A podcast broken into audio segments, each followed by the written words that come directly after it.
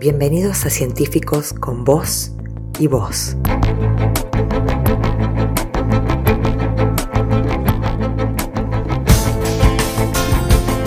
Podcast del Ministerio de Ciencia y Tecnología de la provincia de Córdoba.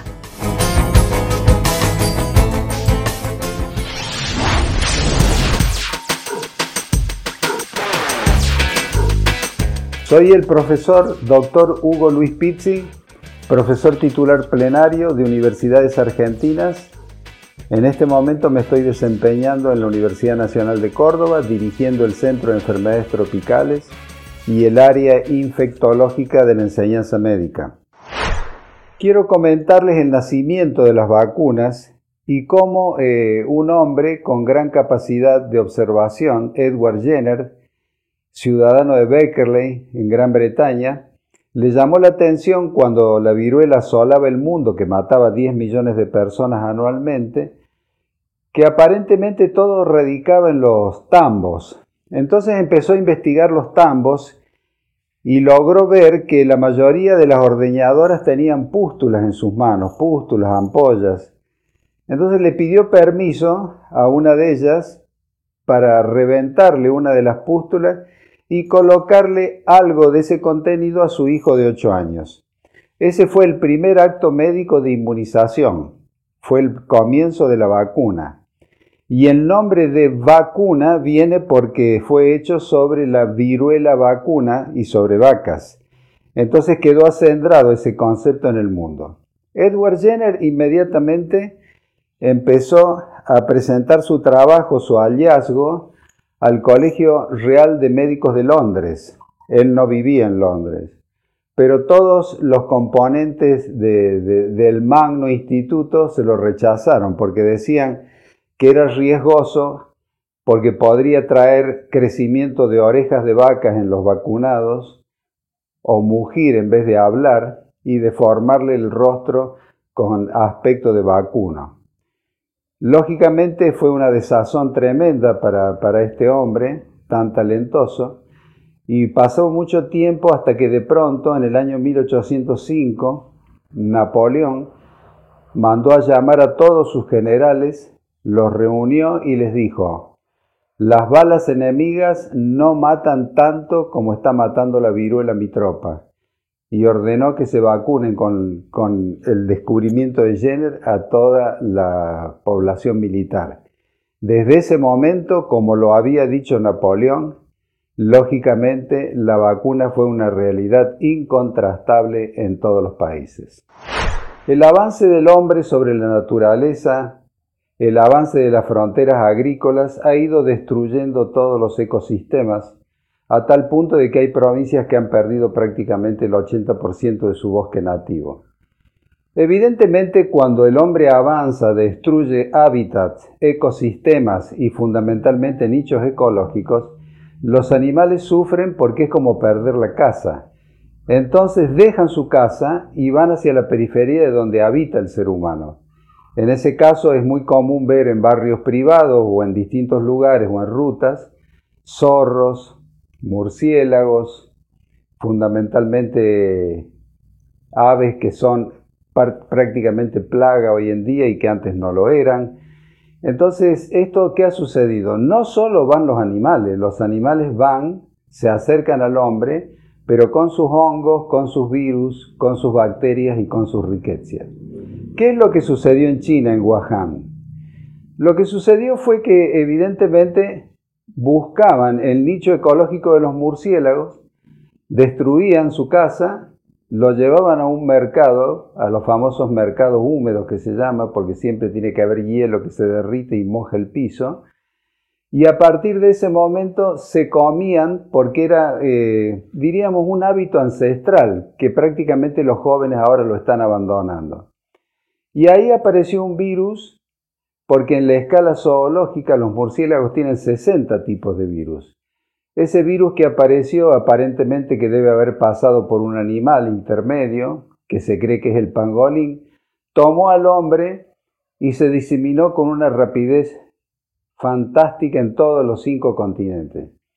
Hoy el mundo vive azorado ante el avance, ante este aluvión de este virus COVID-19 que produce la enfermedad COVID-19 eh, y estamos en, presencia de un desafío realmente inesperado y en mi vida de médico, en mi larga vida de médico, nunca conocí algo parecido.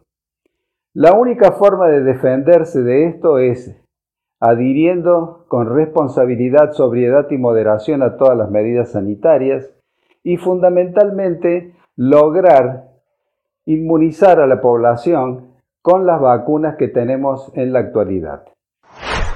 Las vacunas que llegaron a Argentina son vacunas, dos de ellas absolutamente novedosas, con unas plataformas totalmente modernas, y una de ellas que es la vacuna china con una plataforma clásica donde se trabaja con virus muertos, prácticamente igual que a la que hizo John Axalk para la poliomielitis hace muchos años.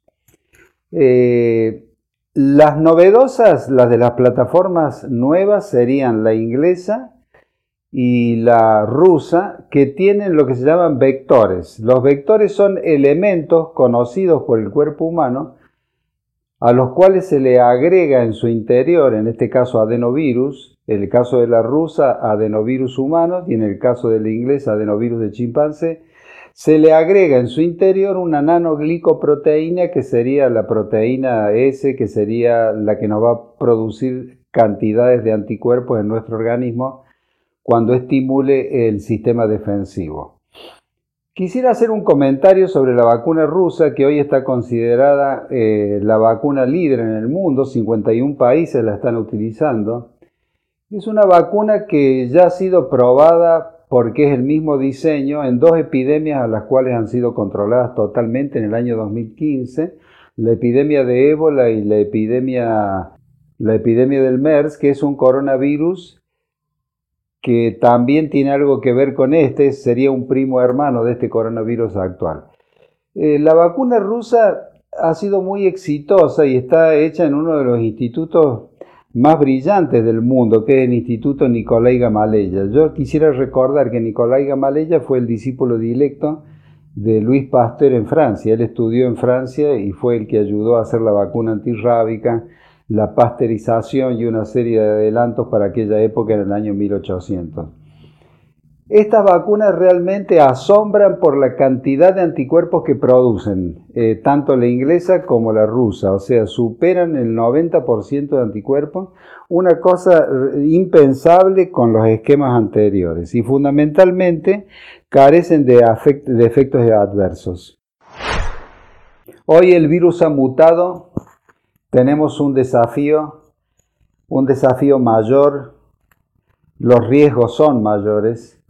Nuestros vecinos, Paraguay y Brasil, están en una situación caótica y fundamentalmente las variables que están transcurriendo en esos países y que ya han sido detectadas mediante secuenciación en Argentina, hablan de que están ya en nuestro país, ya han sido detectadas en Corrientes, provincia de Buenos Aires, Córdoba, es más, en Córdoba hay hasta un muerto por la cepa inglesa. Estas dos cepas que más nos preocupan en este momento son la cepa inglesa de Kent y la cepa de Manaus en Brasil, porque son muy difuminables, casi un 70% mayor de contagiosidad que la que conocimos el año pasado, pero además tienen un índice casi un 30% más de letalidad.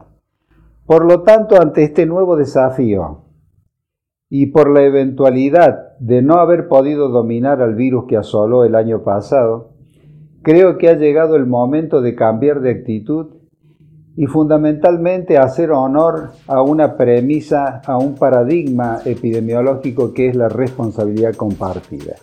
La responsabilidad compartida indica que no solo el gobierno es el que tiene que cuidar a sus ciudadanos, sino que los ciudadanos tienen la responsabilidad de ayudar en todo lo que esté a su alcance para tratar de evitar de que siga propagándose esta epidemia, porque se ha transformado en una tragedia donde el mundo entero en este momento está sufriendo.